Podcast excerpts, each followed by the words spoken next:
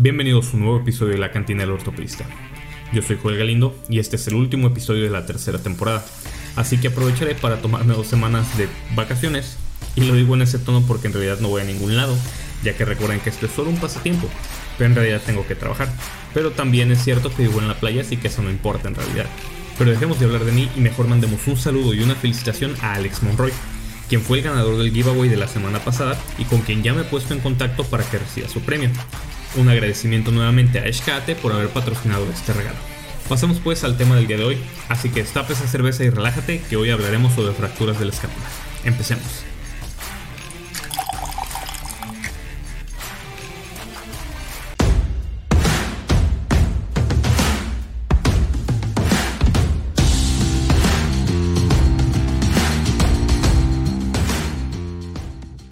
Las fracturas de la escápula son lesiones poco frecuentes, representando solo un 3 a un 5% de las fracturas del hombro y un 0.5 a un 1% de todas las fracturas.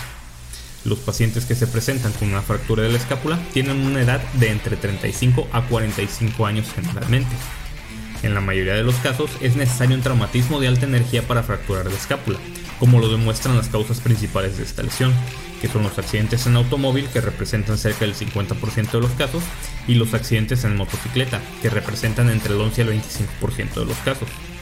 Sin embargo, las fracturas de escápula se pueden producir también con lesiones indirectas, como al caer sobre el brazo extendido, traumatismos directos como un golpe o una caída, o fracturas avulsiones por la gran cantidad de músculos y ligamentos de la escápula. Al tratarse de traumatismos de alta energía, es lógico pensar que se tratará de pacientes politraumatizados, con ISS altos y con una cantidad variable de lesiones asociadas, tanto ortopédicas como médicas. Es importante mencionar que las lesiones asociadas se observan entre el 80 hasta el 90% de los casos. Las lesiones médicas más frecuentemente asociadas son la contusión pulmonar, que se presenta en aproximadamente 41% de los pacientes, el neumotórax en el 32%, las lesiones de cabeza en 34% y lesiones vasculares en 11%. Las lesiones ortopédicas asociadas más frecuentes son las fracturas costales, que ocurren en el 52% de los casos, las fracturas vertebrales en el 29%, fracturas de clavícula en 25% y las lesiones del plexo braquial en 5%. Aquí es importante decir que cerca del 75% de las lesiones del plexo braquial se pueden resolver de forma espontánea. Hay que recordar que la escápula es un hueso triangular plano que se encuentra en el aspecto posterolateral del tórax sobre la superficie posterior de las costillas de la segunda a la séptima. Este hueso tiene dos superficies, tres bordes, tres ángulos y tres procesos. Empecemos con las superficies, una anterior o ventral y una posterior. La superficie anterior es la fosa subescapular. La superficie posterior está dividida en dos por la espina de la escápula, siendo la porción por encima de la espina más pequeña que la que está por debajo de la espina, las cuales son la fosa supraespinosa e infraespinosa respectivamente. Estas dos fosas se conectan en la parte más lateral por la escotadura espinoglenoidea. Los tres ángulos son el superior o medial, el lateral o glenoideo y el inferior. Al ángulo glenoideo también se le nombra cabeza de la escápula y contiene la cavidad glenoidea, que ya sabemos se articula con la cabeza humeral y forma la articulación glenohumeral. Por debajo de la cavidad glenoidea se encuentra el tubérculo infraglenoideo, que es donde se origina la cabeza larga del tríceps braquial, mientras que por encima de la cavidad glenoidea está el tubérculo supraglenoideo, que es donde se origina la porción larga del bíceps. Los tres bordes son el superior, el axilar y el medial. El borde superior es el más corto y delgado y en su porción más lateral se encuentra la escotadura supraescapular, por donde pasa el nervio del mismo nombre, que puede verse lesionado en las fracturas de la escápula. El borde axilar es el más grueso, mientras que el borde medial es el más largo. Otra zona importante de mencionar es el cuello de la escápula, que se encuentra medial a la fosa glenoidea. Los tres procesos de la escápula son el acromion, la coracoides y la espina de la escápula. La escápula es difícil de fracturar debido a la protección que le otorgan los músculos que se insertan en ella, que se dividen en intrínsecos y extrínsecos. Los intrínsecos están insertados directamente en la superficie de la escápula y son los cuatro músculos del manguito rotador, el subescapular, supraespinoso, infraespinoso y redondo menor. Los extrínsecos, por otro lado, son los que se insertan en alguno de los procesos o bordes de la escápula, incluyen al bíceps y tríceps braquial, el deltoides, el trapecio, el elevador de la escápula, el serrato anterior, los romboides mayor y menor, el dorsal ancho, el redondo mayor, el pectoral menor, el coraco braquial y el homoioideo. Las fracturas de la escápula pueden clasificarse según la localización anatómica de la fractura, pudiendo entonces dividirse en fracturas de la coracoides, del acromion, de la glenoides, del cuello de la escápula, que en estas hay que buscar intencionalmente también separaciones acromioclaviculares o fracturas de la clavícula ipsilateral, que estas combinaciones se conocen como hombro flotante y son una indicación de manejo quirúrgico, pero también puede haber fracturas del cuerpo y fracturas de la espina de la escápula. Además, algunas localizaciones anatómicas tienen su clasificación aparte. Por ejemplo, las fracturas de la glenoides son clasificadas por Heidelberg en tipos del 1 al 6.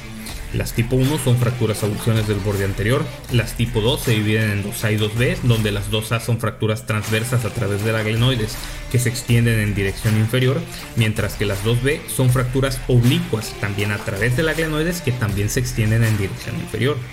Las tipo 3 son fracturas oblicuas de la glenoides que se extienden en dirección superior y que con frecuencia se asocia a lesión de la articulación acromioclavicular. Las tipo 4 son fracturas transversas de la glenoides que se extienden hasta el borde medial de la escápula. Las tipo 5 son una combinación de las tipos 2 y 4. Y las tipo 6 son fracturas con minutas de la glenoides. Otra localización anatómica que tiene su clasificación propia son las fracturas del acromion, que fue descrita por Kuhn, y las divide en tres tipos, las tipo 1 son fracturas mínimamente desplazadas, las tipo 2 son fracturas desplazadas que no comprometen el espacio subacromial y las tipo 3 son fracturas desplazadas con estrechamiento del espacio subacromial. Las fracturas de la coracoides, por otro lado, son clasificadas por Ogawa y las divide solo en dos tipos. Las tipo 1 son fracturas proximales a la inserción de los ligamentos coracoclaviculares y las tipo 2 son fracturas distales a los ligamentos coracoclaviculares. Y por último, la bendita y heroica clasificación AO, que le otorga al escápula el número 14 y lo subdivide en tipos A, B y F. Seguramente porque el que la describió andaba medio borracho y se le hizo divertido saltarse algunas letras. Así pues, las tipo A serán fracturas de alguno de los procesos de la escápula, las tipo B serán fracturas del cuerpo y las tipo F son fracturas de la fosa glenoidea, lo cual incluye al cuello y a la glenoides. El resto de calificadores depende de las características propias de cada fractura. Aquí sí quiero solicitar un servicio a la comunidad. Si alguien sabe por qué penes la división es ABF en lugar de ABC, hágalo saber en los comentarios porque para mí no tiene ningún sentido. Al tratarse generalmente de traumatismos de alta energía, la queja principal del paciente puede que no sea el dolor en el hombro, y debido a esto se debe de realizar la evaluación inicial del paciente politraumatizado para descartar que haya lesiones que potencialmente podrían poner en peligro la vida del paciente. Típicamente los pacientes referirán dolor y limitación funcional, sujetando su brazo lesionado con la otra mano. Naturalmente se deberán de buscar de forma dirigida datos de lesiones asociadas tanto ortopédicas como médicas y hay que descartar la presencia de fracturas expuestas o de un síndrome compartimental, que aunque es raro no es imposible. Debido a la naturaleza de estas lesiones, cuando el paciente se presenta al servicio de urgencias y le hacen sus radiografías de tórax, se dan cuenta que también la escápula está puteada. Si por alguna falla en la Matrix no le piden radiografías de tórax y el paciente se queja de dolor y limitación funcional en el hombro, recuerden que se debe de solicitar una serie traumática de hombro, que incluye una proyección de Grachet o AP verdadera, una radiografía axial y una escapular en Y. No vayan a salir con esa mamada que hacen casi todos de solo pedir una proyección AP del hombro y listo. La tomografía computada es tremendamente útil en la evaluación de las fracturas de la glenoides y en especial para la planeación preoperatoria de estas lesiones. En la gran mayoría de estas fracturas el tratamiento será conservador, ya que aproximadamente el 90% son extraarticulares, se encuentran mínimamente desplazadas y adecuadamente alineadas. El tratamiento conservador consiste básicamente en un cabestrillo por dos semanas seguido de ejercicios de rango de movimiento. Con esta modalidad de tratamiento se espera una consolidación de la fractura cerca de 6 semanas posteriores a la lesión y una recuperación funcional casi total. Por otro lado, el manejo quirúrgico está indicado en los casos donde hay inestabilidad glenumeral, que lo definimos como una fractura articular que involucra más del 25% de la glenoides con subluxación del húmero, un escalón articular de más de 5 milímetros o una medialización excesiva de la glenoides. Las fracturas desplazadas del cuello de la escápula, con más de 40 grados de angulación o más de un centímetro de desplazamiento, también son indicación de cirugía el hombro flotante, las fracturas expuestas, fracturas del acromion con compromiso del espacio subacromial y fracturas de la coracoides con más de un centímetro de desplazamiento también son indicaciones para cirugía. El tipo de fijación interna y el abordaje a utilizar dependerá de la localización anatómica de la fractura. Así pues, fracturas de la glenoides podrán fijarse solo con tornillos de compresión o con anclas, mediante un abordaje ya sea anterior o posterior y también ya sea abierto o asistido por artroscopía dependiendo si el caso. Mientras que fracturas del cuerpo o del cuello de la escápula requerirán de un constructo de placas y tornillos mediante un abordaje posterior o un abordaje de Judet. Las fracturas de la coracoides podrán ser fijadas con tornillos de compresión a través de un abordaje del topectoral extendido y las fracturas del acromion podrán tratarse con el uso de tornillos de compresión también o con una banda de tensión, esto a través de la extensión superior de un abordaje anterolateral o mediante un abordaje superior.